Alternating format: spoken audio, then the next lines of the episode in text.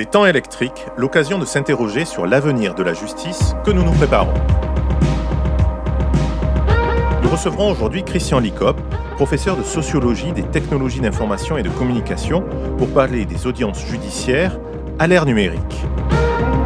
Est-il encore indispensable d'être physiquement présent à son procès? Christian Licop a étudié en très haute définition l'utilisation de la visioconférence dans les audiences judiciaires. Bonjour Christian Licop et merci d'être avec nous. Bonjour Yannick. Nous serons également euh, avec Sophie Santac-Conic. Bonjour Sophie. Bonjour. Et nous tenterons ensemble d'éclairer ces débats. Je plaide corps présent. Cette délicieuse formule indiquant qu'en présence de son client dans la salle d'audience, l'avocat envisage de développer largement ses conclusions pour justifier ses honoraires est-elle appelée à disparaître dans les limbes de l'archéologie judiciaire? La visioconférence a en effet fait éruption dans les salles d'audience dès la fin des années 90, peut-être même avant, on verra avec Christian, pour être déployée, comme l'on dit aujourd'hui largement dans tous les tribunaux. Mais quel bilan en dresser à ce stade? Quelles évolutions en attendre avec la banalisation des moyens de communication vidéo? Je pense bien entendu à Skype, FaceTime et toutes ces applications embarquées dans nos smartphones qui nous donnent un réel sentiment d'ubiquité. Un récent rapport de l'Institut Montaigne dresse par le menu un ensemble de recommandations pour faire entrer dans les tribunaux euh, l'ère numérique ou plus exactement adapter le service public offert à l'actuelle demande en justice. Et l'une des premières de ces recommandations invite à recourir à des procédures numérisées ou des échanges vidéo pour un certain nombre de litiges qui seraient adaptés à ce mode de traitement. Mais s'adresse-t-on de la même manière à un écran qu'à un être humain? L'architecture des tribunaux et des salles d'audience, qui ne doit rien au hasard, peut-elle être transposable avec le rituel attaché à un univers dématérialisé? Car le procès reste la rencontre particulière d'un temps et d'un lieu donné. Évidemment, cet outil technologique promet de ne créer qu'un seul espace-temps en connectant deux lieux hétérogènes, mais ces lieux continuent à compter pour chacun des acteurs du procès. Dans un procès classique, le rituel se joue comme une mise en scène théâtrale, invitant tous les acteurs à en adopter les codes. Créer de l'ordre à partir du désordre au travers d'un rite s'imposant à tous, tel est l'objectif de l'audience. Or, Antoine Garapon rappelait dans Bien jugé que la justice est souvent réduite au droit, c'est-à-dire à du texte, et elle est présentée amputée d'une partie d'elle-même. Le recours à la visioconférence ne procéderait-il pas de la seule exigence pratique, je n'ai pas dit productiviste, réduisant la rencontre judiciaire à un rendez-vous comme un autre, voire à un simple échange dématérialisé, comme un chat judiciaire? L'autre réflexion a donc trait à la sémantique de l'image. Les recrutements à l'École nationale des greffes ne requièrent, pas encore du moins, de disposer d'une formation de cadreur ou de réalisateur. Et pourtant, un cadrage n'en vaut pas un autre. La mise en scène emporte du sens, car l'enjeu n'est pas esthétique, mais tient à la neutralité de la transposition de l'image. Une lumière dure sur un visage émacié fera ressortir la dureté d'un individu que pourra-t-on penser, que pensera un jury qui ne verrait plus l'expression corporelle entière? On le voit, on ne se trouve pas face à un simple outillage commode pour offrir un nouveau service, on transforme peut-être même l'acte de juger.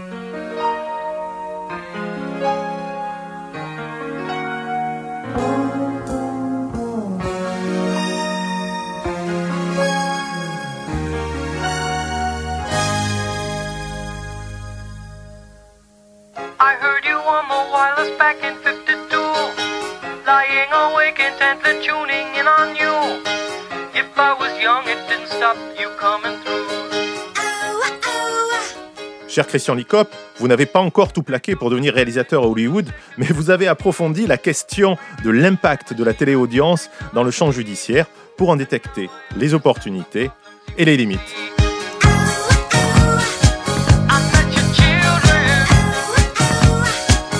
Alors, ensemble, avec euh, Sophie, on souhaitait pouvoir euh, aborder cette question de la visioconférence sous différents angles. Et la première question, je pense, c'est une question de définition. De quoi parle-t-on réellement avec la visioconférence et les téléaudiences? Est-ce qu'à votre avis, Christian Licop, toutes les audiences peuvent se dérouler ainsi? Je pense déjà qu'en termes de définition, on parle de téléaudience. Alors c'est intéressant de voir qu'il n'y a, pas de mot très très bien stabilisé pour décrire ça. Téléaudience, visioconférence, visio-audience. Oui, parce que les termes un peu cohabitent. Hein, les, termes cohabitent, les termes flottent un petit peu. Il n'y a, a, pas une dénomination déjà, déjà complètement fixe, ce qui est, ce qui est intéressant en soi. Euh, et, et d'autre part, si on veut définir, je pense que c'est toutes les situations où une affaire juridique est traitée et un ou plusieurs participants apparaissent à distance via des caméras et des écrans. Je pense, je pense que c'est ça fondamentalement le, dispositif, appelons-le peut-être visio-audience pour faire vite, euh, dans l'univers juridique. Alors, petit à petit, depuis les années 2000, les textes se sont, se sont, ont, étendu la gamme de la gamme d'utilisation de la visioconférence à, pratiquement la plupart des contentieux et la plupart des affaires. La seule, la seule chose pour l'instant qui, qui, qui, est évitée, c'est de, de, traiter, euh, d'avoir un prévenu qui apparaîtrait par visioconférence dans une affaire où on juge son cas sur le fond. D'accord. C'est-à-dire que la matière pénale a largement investi, hein, la visioconférence. On pense aussi de, même aux mesures euh, privatives de liberté, les surveillances de garde à vue. Voilà. Tout à fait.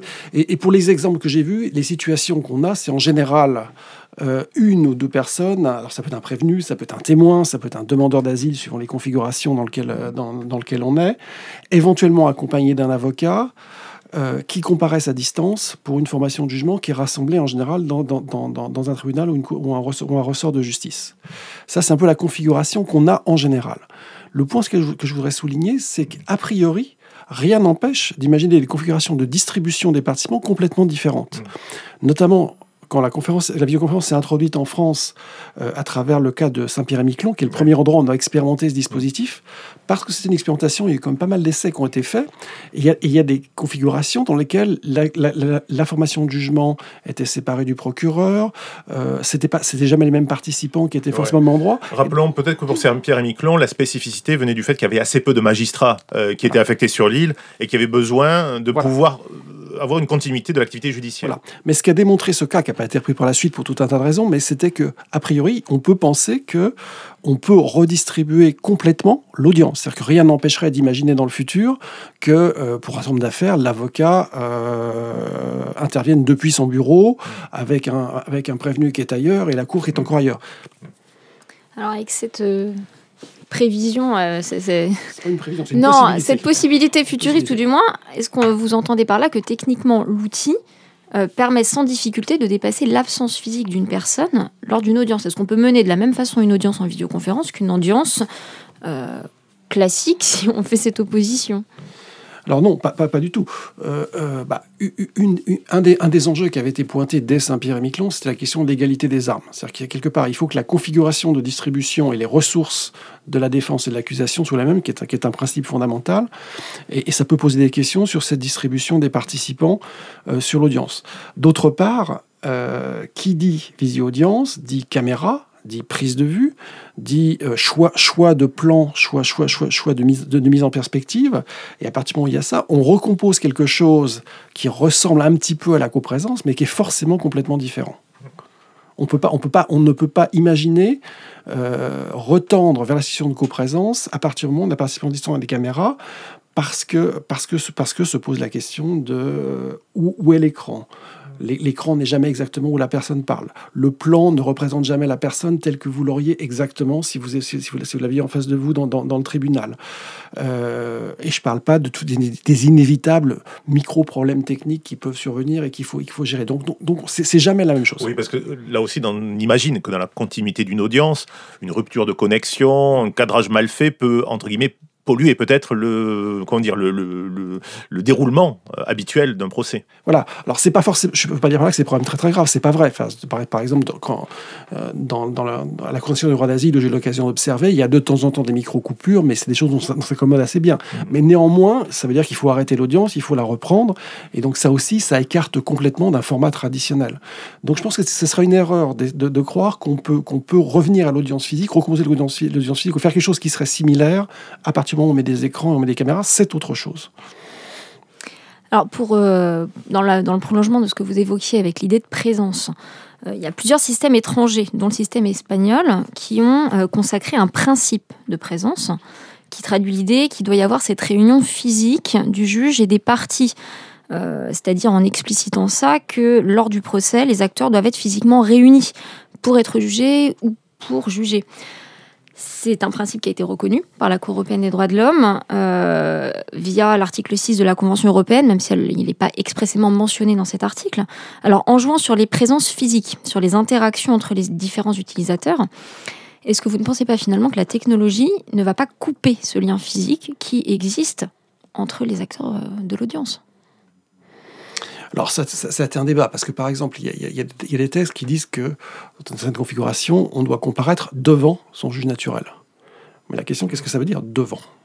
Quel, exact, quel, exactement, quel, exactement, le sens de devant? Est-ce que devant, c'est devant au sens de la, au sens, on, est, on est présent ensemble, on est au sens physique, on est, on est face à face comme nous, nous on l'a ici, mm. ou, ou, devant, bah, s'il y a un écran qui est devant moi et que les deux, les deux mm. participants sont face à l'écran, est-ce que c'est encore devant? Et, ça, ça c'est des questions qui sont pas tranchées. Oui, et moi, ce qui me vient aussi à l'esprit, c'est que, inévitablement, les, rapports entre les participants à l'audience sont quand même le, modifier. J'en tête un exemple. Par exemple, en matière de droit d'asile, hein, vous l'évoquiez tout à l'heure, où le, temps d'audience était finalement haché. Alors, il y avait ces problématiques techniques hein, qu'on évoquait, euh, qui sont, à mon sens, pas, anodines, mais aussi la, transmission de preuves à l'audience, la présentation de preuves à l'audience, ou les cadrages sur la pièce, le manque de lisibilité de la pièce, faisait que, pour l'ensemble des, des interlocuteurs, encore une fois, les rapports pouvaient être modifiés. Alors ça, effectivement, c'est un problème qui est lié à la visioconférence. Euh la, la transmission de documents. dire que, bah, je, l'ai observé dans la Cour de mais c'est assez général. J'ai observé aussi, aussi, aussi, aussi dans des chambres de l'instruction avec, avec des patients distants. Quand, quand par exemple, l'avocat veut faire passer un document euh, à la Cour et qu'on est en coprésence, bah, en général, l'avocat est debout, il prend son truc, il se lève, il l'amène au banc, au banc des juges, qui regarde, qui se le, qui, qui se le passe. Et, pratiquement, l'avocat s'arrête à peine de parler. C'est extrêmement fluide. Ça, se passe en quelques secondes. Et, et, et on très souvent, les débats ne s'intéressent vraiment pas. Enfin, c'est presque pas. C'est très très fluide. Si par contre vous êtes à distance, l'avocat est à distance, par exemple, et ou, que, ou quelqu'un d'autre veut faire montrer un document. Alors c'est possible par les dispositifs, mais ça veut dire qu'il faut qu'il mette son document, il faut s'assurer que de l'autre côté on voit le document, et tout d'un coup il y a toute une procédure qui va prendre plusieurs minutes en général.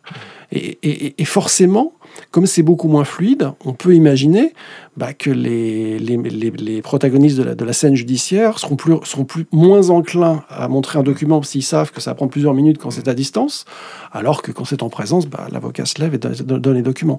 Donc c'est un exemple de cas où on peut imaginer des différences. Puis l'appréciation de la preuve est peut-être difficile. J'imagine que sur des documents qui peuvent être reproduits de mauvaise qualité, c'est peut-être plus difficile pour les parties au procès d'en débattre. C'est plus difficile de s'assurer effectivement d'un point précis euh, sur un document, absolument. Alors moi, c'est sur la présence de l'écran que vous évoquiez juste avant, finalement, euh, que je voudrais revenir. Parce que la présence physique, elle implique quand même le contact visuel. On a deux personnes face à face, on a un contact visuel direct, une perception immédiate entre ces personnes, des émotions, de ce qui se passe dans l'échange. Donc ici, euh, on a une, belle formule qui a été écrite par Jean Danet qui vous dit que l'écran fait écran. Qu'est-ce que ça signifie ça? L'écran fait écran Comment on peut le comprendre? Alors, peut-être juste aussi faire un, petit distinguo, c'est-à-dire euh, entre deux façons de communiquer par visioconférence. Et en, général, et c'est un petit peu implicite dans votre question, on, imagine une personne, deux personnes qui se parlent ensemble, deux personnes qui sont dans l'écran qui se parlent ensemble, une qui pose des questions, l'autre qui pose des réponses, par exemple. Mhm. Et, très souvent, on imagine, on, on, imagine et on évalue le dispositif de conférence dans l'idée qu'on va avoir un qui pose des questions et qui est à l'écran, à un autre qui pose des questions et qui est aussi à l'écran. Et là, dans une certaine mesure, il y a une sorte de face-à-face avec, avec, l'écran. Euh, ça ne répond pas à la question est-ce que l'écran fait écran dans ce cas-là, mais, le point que je, voulais, souligner, c'est que très souvent, la configuration dans une audience, c'est différent. Une audience, il y a plusieurs participants. Donc il y il y a pas il peut y avoir une personne qui achète, une personne qui répond, mais qui répond, mais il y a d'autres participants qui peuvent être pertinents, d'autres participants qui, peuvent intervenir, et donc se pose la question, souvent de montrer plusieurs participants, de, qui, qui, qui, doit être à l'écran. Donc se pose tout un tas de questions sur qui, est-ce qu'on doit montrer en fait. Euh, j'avais, discuté avec des présidents de cours d'assises qui me disaient que pour eux, et, un, des enjeux de, l'émergence des choses dans le débat contradictoire, c'était pour eux le fait de pouvoir poser une question et de voir la réaction de quelqu'un d'autre. Que la personne, par exemple, pose une question à témoin et voir la, voir la réaction du coupable. Et vous voyez tout de suite, c'est, c'est pas, c'est pas binaire, c'est ternaire. C'est, c'est, des regards qui doivent pouvoir se jouer sur, sur trois personnes, voire plus. Alors, le, lien est évident avec la question de la réalisation. Euh, à votre avis, ou de ce que vous avez pu constater, qui, durant l'audience, pourrait avoir la mission de manier les caméras, de faire ses cadrages, d'organiser, de mettre en scène quasiment le, procès? Là, aussi, je pense un point préliminaire, c'est la réalisation, parce que je, pense qu'il faut, euh, prendre conscience de ce point, c'est que euh, une audience par visioconférence, c'est forcément un événement multimédia forcément, il, y a la, doit y avoir de la réalisation. Et la raison pour ça, c'est qu'il y a plusieurs personnes qui prennent la parole à tour de rôle dans une audience. Il n'y a, pas, que deux protagonistes, il y a plusieurs personnes. Et il y a une exigence euh, qui est caractéristique de, la communication médiatisée par la vidéo, qui est que la personne qui parle soit à l'écran. Donc ça veut dire que forcément, puisque dans un procès, il y a plusieurs personnes qui parlent à l'écran, il faut que quelqu'un assure qu'à chaque fois, la bonne personne soit visible et quelquefois les bonnes personnes. C'est un problème plus compliqué. Mmh. Donc, donc cette question de, de, de, cette question, la réalisation, elle est absolument incontournable. Parce que parce qu'à vous avez des écrans et des caméras, le procès devient forcément un événement multimédia. Mmh. Alors, mon réalisation, je sais que les, les, magistrats sont un peu réticents à ça, parce que réalisation renvoie à télévision, renvoie à médias audiovisuels, quelque chose qu'on associe assez facilement à, des formes de, manipula des de manipulation, la, manipulation. Mais, mais, mais, il, faut, il faut voir que c'est inévitable, c'est-à-dire qu'il n'y a pas de point neutre sur l'image. Ce qui est important, c'est d'établir des conventions partagées sur quelles sont les bonnes façons, les, bonnes façons de filmer, mais aucune image n'est par définition neutre, et objective. Alors on y reviendra. Alors, euh, naturellement, la question du rite euh, judiciaire euh, pourrait être abordée à ce stade-là, hein, à savoir que, je le disais en introduction, l'organisation d'une salle d'audience ne doit, je pense, pas grand-chose au hasard. Hein. La place de chacun des acteurs, naturellement, a du sens et euh, sans vouloir faire de l'école des greffes une école de, cinéma, euh, est-ce qu'il n'y aurait pas finalement une responsabilité dans un métier spécialisé, spécialisé dans le droit et en tout cas dans la conduite du procès, la procédure elle-même, la possibilité justement de, mettre en, image euh, les choses de manière un peu plus juste? Parce que quelle image peut-on donner du juge si c'est mal cadré? Inversement, quelle perception un juge peut se faire d'une personne entendue à distance si le cadrage est mal fait ou voilà, peut renvoyer des choses plus négatives que positives oui, sur cette question de qui filmer, euh, dans nos observations, c'est que pour l'instant, il n'y a, pas, a pas de règles qui définissent vraiment qui doit filmer. Là, vous parliez de l'école des, de l'école des greffes. Oui, enfin, ça peut être un, autre métier. Hein, mais... Ou ça peut être notre métier, c'est une possibilité. Mais il faut savoir qu'aujourd'hui, toutes les configurations existent. J'ai vu des cas où c'était, où c'était, je peux faire des observations dans des, des audiences où c'était le président de, de, l'audience qui euh, tenait la télécommande, des cas où c'était un assesseur qui tenait la télécommande, des cas c'est le greffier qui tenait la mhm. télécommande, des cas c'est l'huissier qui tenait la télécommande, et dans un cas c'était le concierge de la, cour d'assises qui, tenait, qui, tenait la télécommande. Donc, donc non, mais ça, veut dire qu'il n'y a pas de règle, euh, et, c'est quelque chose qui est vraiment réglé de manière ad hoc. Euh, et est-ce que alors il faut quelqu'un qui tiennent la télécommande. Et il faut quelqu'un, il faut pas, il faut, pas seulement quelqu'un qui puisse produire les plans, que ce soit le greffier ou quelqu'un d'autre.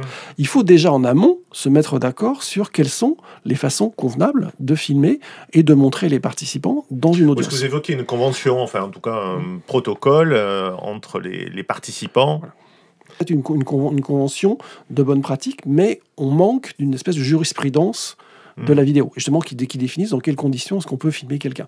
Alors il faut savoir aussi autre chose, c'est que, que la, la, vidéo discrimine certains, certains participants de façon très très très, très claire, enfin très très claire, plus, notre, plus, plus votre peau est sombre, plus vous avez des risques de mal, de mal ressortir à la vidéo s'il n'y a pas un éclairage qui, qui, qui, est très très bien fait. Mm.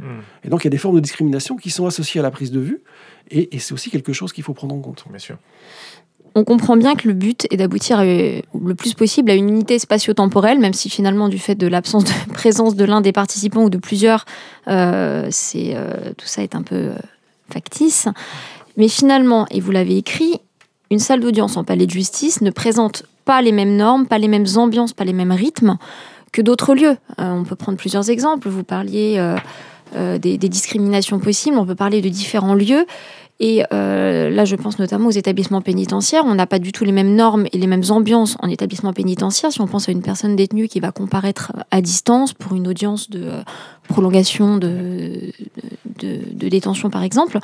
Alors finalement, est-ce que c'est souhaitable du point de vue euh, humain, du point de vue de la personne qui va comparaître, du point de vue de la défense, pour le coup, d'immerger les différents participants ainsi à une téléaudience dans une salle d'audience identique est-ce que finalement c'est souhaitable de faire ça? Alors, sur le plan juridique, si j'ai bien, compris les textes, originaux, il y avait au départ l'idée, mais c'était considéré comme une fiction juridique, l'idée, comme vous, l'avez évoqué, que c'était un seul lieu. C'est-à-dire qu'il y avait un tribunal, un lien, un lien vidéo et une autre salle, et que tout ça faisait, au, sens juridique, un seul tribunal. Maintenant, sur le plan pratique, pour répondre à votre question, c'est une illusion totale. Euh, dans, dans, le cas des prisons, des, champs d'instruction qu'on avait, qu'on avait observé, euh, les avocats se plaignaient par exemple, ou avaient, évoqué que, que, du, côté, du côté des détenus, quand ils ne disaient plus aller au tribunal quand ils passaient en visioconférence, ils disaient aller en visio ou aller à la salle de visio. Et, cette différence de, de, de, dénomination, elle traduit le fait que pour eux, ils vont dans une espèce de salle qui n'est qui, qui, mm. pas aménagée particulièrement, qui est un, bureau, un bureau à peine, à peine amélioré, et donc ça n'est plus le tribunal. Ça, c'est un premier point. Et un deuxième point, et ça, c'est un enjeu juridique dont je pense absolument fondamental, dans cette fiction des deux lieux, c'est que euh, cette fiction des deux lieux, elle repose sur l'idée que euh, ce qui est commun, c'est ce qu'on voit des deux côtés à travers la caméra. Or, qui dit caméra dit hors champ. C'est-à-dire que de chaque côté, il y a quelque chose qui n'est pas montré par la caméra et donc qui n'est pas visible aux participants distants. Il y a, une, il y a la partie de la, cour de, la, de, la, cour qui n'est pas filmée à ce moment-là, qui n'est pas visible à la personne dans sa prison, et inversement, il y, a ce, il y a toute une partie de la salle de prison qui n'est pas visible à la cour. Et ça, c'est un gros enjeu, parce que vous pouvez imaginer que dans cette partie qui est hors champ, eh bien, il peut se passer des choses. Il peut y avoir des gens. Il peut y avoir des gens qui font pression, pression, pression sur quelqu'un. Euh, et, et, ça veut dire qu'il faut des procédures particulières pour régler le, le, fait qu'on puisse s'assurer de part et d'autre que, que, que, ce qui se passe dans ce qui n'est pas vu est quelque chose qui est légitime. Et, ça sort complètement de ce modèle du lieu unique. Bien sûr. Et Là, vous parlez du hors-champ, mais si on parle juste du champ qui est vu finalement, même ce champ qui est vu, est-ce que euh, parfois on ne s'expose pas au risque que ce qu'on perçoit, on ne le perçoive pas de la même façon qu'on ne l'aurait perçu si la personne était physiquement présente? Quand on a quelqu'un face à soi, on peut l'observer euh, sur l'instant. On observe son émotion, on observe son regard, on observe sa gestuelle, et ça, quand je vous parlais de l'écran qui fait écran, c'était aussi à ça que je. vous avez raison, mais il, semble que ça aille dans les deux sens. C'est-à-dire que ça, à la fois dans le sens de. Euh, ça fait écran au sens où certaines émotions ou certains, certains gestes ou certaines, euh, euh, certaines, certaines, impressions visuelles sont, sont, sont masquées par l'écran. C'est plus difficile de percevoir les, émotions ou quelqu'un qui est au bord des larmes, ou quoi qu'on peut, on peut en partie à l'écran, mais c'est un peu plus difficile. Donc en ce sens, l'écran fait écran. Mais ce que disent aussi certains acteurs, c'est que l'écran focalise l'attention. C'est-à-dire qu'on prête une attention plus grande et plus soutenue à ce qui se passe à l'écran, peut-être qu'on ne le ferait dans une, dans une, mm. dans, dans une audience en présence. Donc, vous voyez, ça, ça, peut être des deux côtés. Il y a une force d'ambivalence en fait de, de, l'écran vis-à-vis de ça. Après, il y a une autre expérience sensible que nous avons pour le coup tous partagée, sans être particulièrement usagers de, de tribunal de vision conférence, c'est l'expérience d'être confronté à sa propre image. C'est-à-dire que face à une propre photographie, une vidéo, un prise dans nos smartphones, enfin des choses très, très simples, ben, on n'est pas nécessairement à l'aise devant un objectif, on n'est pas nécessairement des professionnels de, de ça. Donc euh, en quoi, euh, là aussi, les personnes entendues en distance peuvent perdre un peu de naturel, soit être intimidées ou au contraire surjouer euh, la scène Est-ce que vous avez pu constater des biais de cette nature? Oui, et de toute, façon, ça découle de ce qu'on a dit tout à l'heure sur le fait que la visioconférence est un, est un avion multimédia qui doit être réalisé. Mmh. Bah, ça veut dire qu'il y a des compétences, après, effectivement, à apparaître dans ce, dans dans, dans ce, genre, de, dans ce genre de circonstances. Mmh. Et, et, de fait, vous avez aussi bien, aussi bien des, des, participants qui vont se révéler comme euh, ayant du mal à participer. Il y a aussi des formes de discrimination. Là. Il, y a sans, il y a sans doute des formes de psychose, par exemple, dans, dans, dans, qui rendent difficile de, de passer en visioconférence. Mmh. Et à l'inverse, vous avez des participants qui vont au contraire savoir exploiter ce médium. Bien sûr. Oui, c'est justement là-dessus que j'allais euh, j'allais rebondir. C'est-à-dire que les, ces, prises de position, ça sous-tend aussi la question de la sincérité des déclarations recueillies.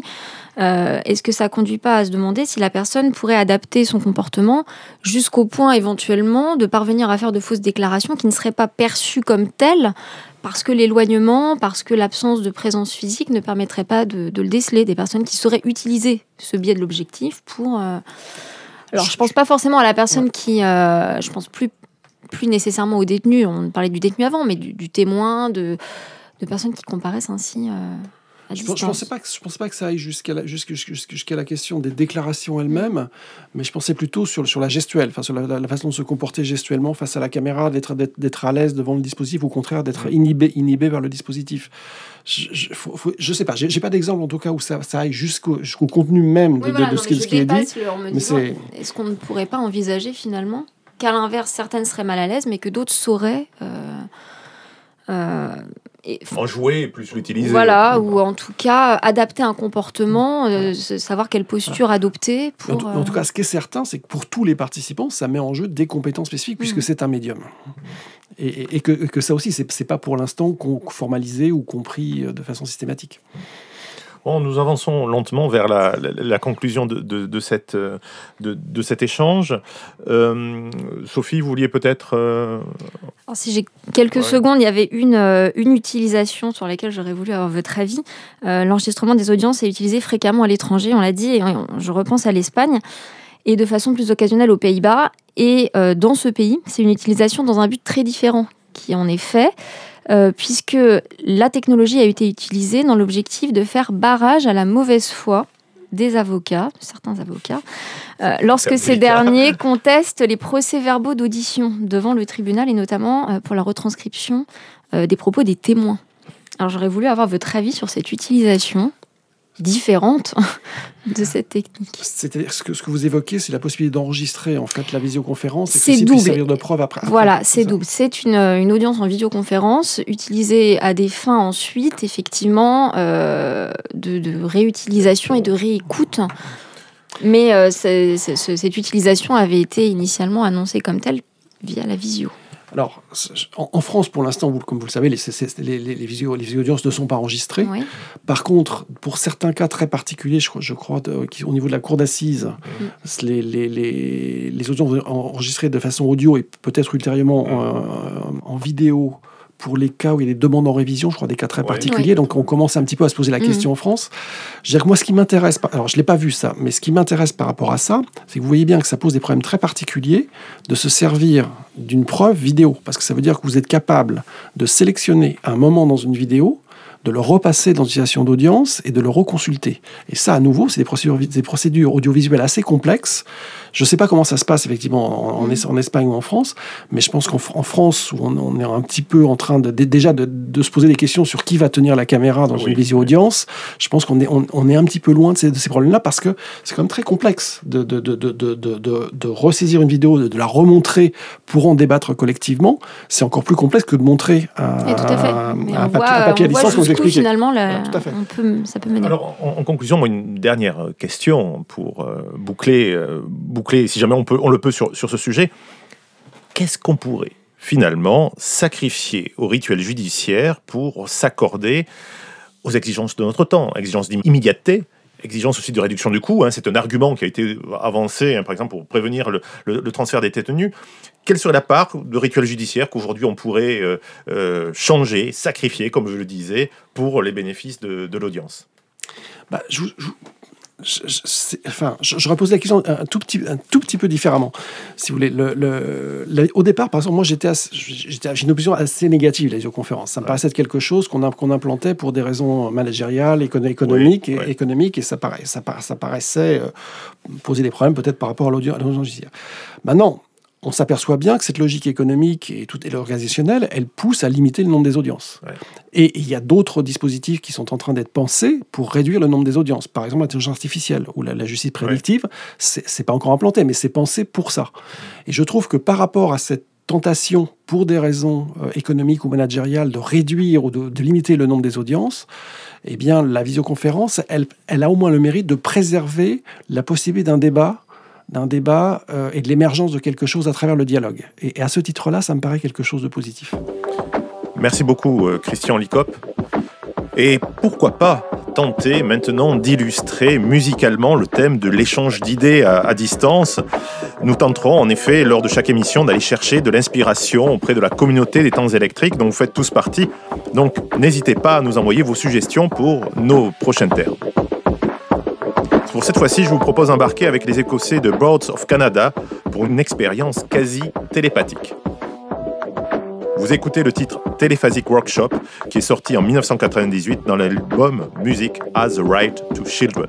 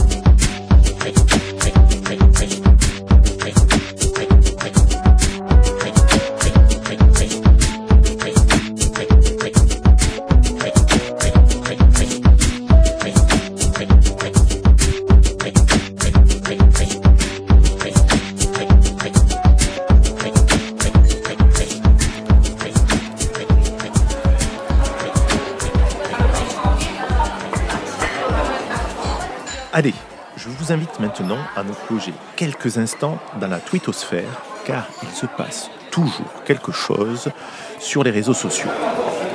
Entrons maintenant dans cette twittosphère qui est composée en réalité de nombreux tweets qui ont été envoyés par des professionnels du droit ou non, et que nous allons lire et commenter avec vous. Asseyons-nous discrètement auprès de cette timeline. Il y a trois mamies à la table d'à côté du bar très classe où je suis. Elles répètent tout au moins deux fois, avec les mêmes mots. Comme ça, elles sont certaines de communiquer efficacement. C'est mignon. Mignon et efficace. Passer son dimanche après-midi à lire des centaines de pages de retranscription d'écoutes téléphoniques indigestes. Pierre Desproges serait aujourd'hui interdit d'antenne. Il le fut. Tex est juste licencié d'une chaîne du service public. Gageons que C8 lui proposera quelque chose. J'ai découvert l'existence de ce texte à la faveur de cette beaufrie stupide. Aucune comparaison n'est possible avec des proches. Chouette Mon voisin a acheté une batterie. Hashtag vie de merde. Taboum. Gérard Vivier, notre confrère du barreau de Nancy, 91 ans, a prêté serment en 1947. Et il plaide toujours. Respect à avocat. Perle de copie ou de l'importance de se relire. Qu'en dirait le proc épique et mes amis magistrats?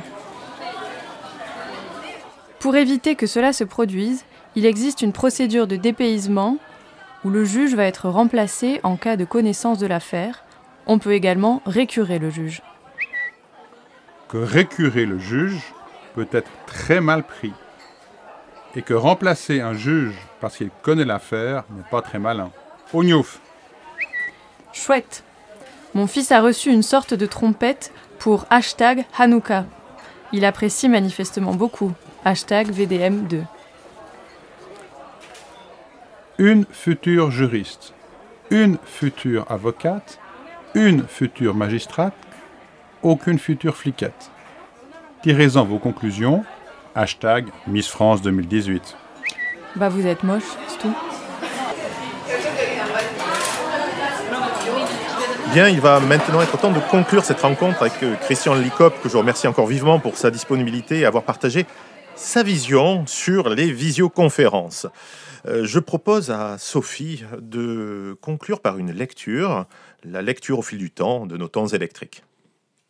Alors aujourd'hui, c'est une lecture euh, d'un article qui a été publié euh, dans le nouvelops.com et qui a été écrit par Jean-Frédéric Tronche. Ça a été publié le 26 février 2014. Voilà, donc je fais la lecture. Merci. Oscar Pisterius sera le lundi 3 mars devant le tribunal de Pretoria et à la télévision. Le procès du champion paralympique de 27 ans accusé de l'assassinat de sa compagne, Riva Steenkamp, le 14 février 2013, sera en partie diffusé à la télévision et dans son intégralité à la radio. Le juge M. Lambeau a en effet mis quelques restrictions à la publicité de cette audience, la télédiffusion sera limitée aux seuls exposés de l'accusation, de la défense, des experts, les plaidoiries de fin de procès, le jugement ainsi que le verdict. Incertitude en revanche en ce qui concerne les témoins, dont la captation des déclarations sera soumise à leur autorisation ou interdite par le parquet. Autre restriction, pas de gros plans serrés, pas d'image des échanges confidentiels entre parties ou des suspensions de séance. Mais même si le juge de la haute cour a voulu un traitement prudent de cette retransmission et expliqué qu'elle sera un signe pour les Sud-Africains ordinaires qui se sentent maltraités par la justice, la défense de Pistorius ne l'entendait pas de cette oreille. Notamment Maître Barirou qui, au contraire, a fustigé l'auteur de cette décision au prétexte qu'il s'agissait d'un traitement d'exception nuisible aux droits d'Oscar Pistorius. D'autant plus que le juge Dunstan M. Lambeau a donné satisfaction notamment à MultiChoice, un bouquet satellite payant reçu par 4,5 millions de Sud-Africains, qui diffusera une chaîne spéciale 24 heures sur 24, The Oscar Pistorius Trial Channel. En réaction, Pistorius a lancé un compte Twitter pour la vérité derrière le procès qui doit s'achever le 20 mars. Merci Sophie pour euh, cette lecture. Alors, une chaîne spécialisée, un compte Twitter. Euh, cher Christian Licop, euh, un dernier mot en conclusion sur en quoi ces médias peuvent peut-être apporter une révolution. Bah, pour, moi, ce qui, évoque ce cas, enfin, entre autres choses, ce qui évoque ce cas qui est un cas, de, diffusion, de, réalisation et de, diffusion d'une audience particulièrement euh, euh, médiatisée, c'est euh, ce qui émerge, de, ce tweet, c'est comme l'idée que des personnes différentes ont des revendications quant à la réalisation et la diffusion de ces images.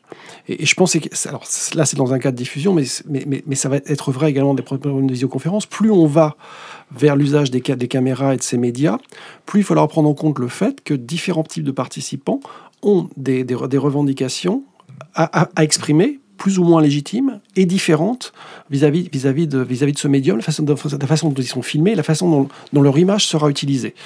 Euh, par exemple, très récemment au Brésil, euh, l'ancien président Lula été interrogé par une commission euh, judiciaire qui, qui, enfin, qui est au, au, titre d'affaires supposées de corruption.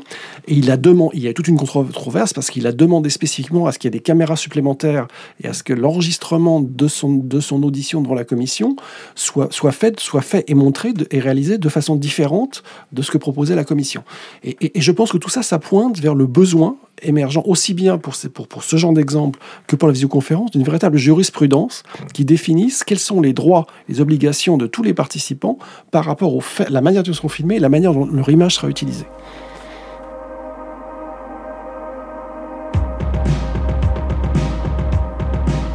Les temps électriques, l'occasion de s'interroger sur l'avenir de la justice que nous nous préparons. Nous avons reçu aujourd'hui Christian Licop, professeur de sociologie, des technologies, d'information et de la communication. Je le remercie encore de nous avoir accompagnés dans le monde de l'ubiquité judiciaire. Merci encore Christian. Et merci également à Sophie de m'avoir accompagné.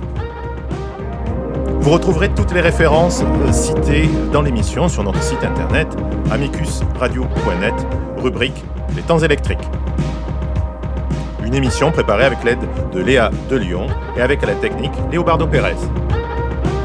Les temps électriques, saison 1, épisode 3, c'est terminé. N'oubliez pas de vous abonner à cette émission et à nous suivre sur les réseaux sociaux.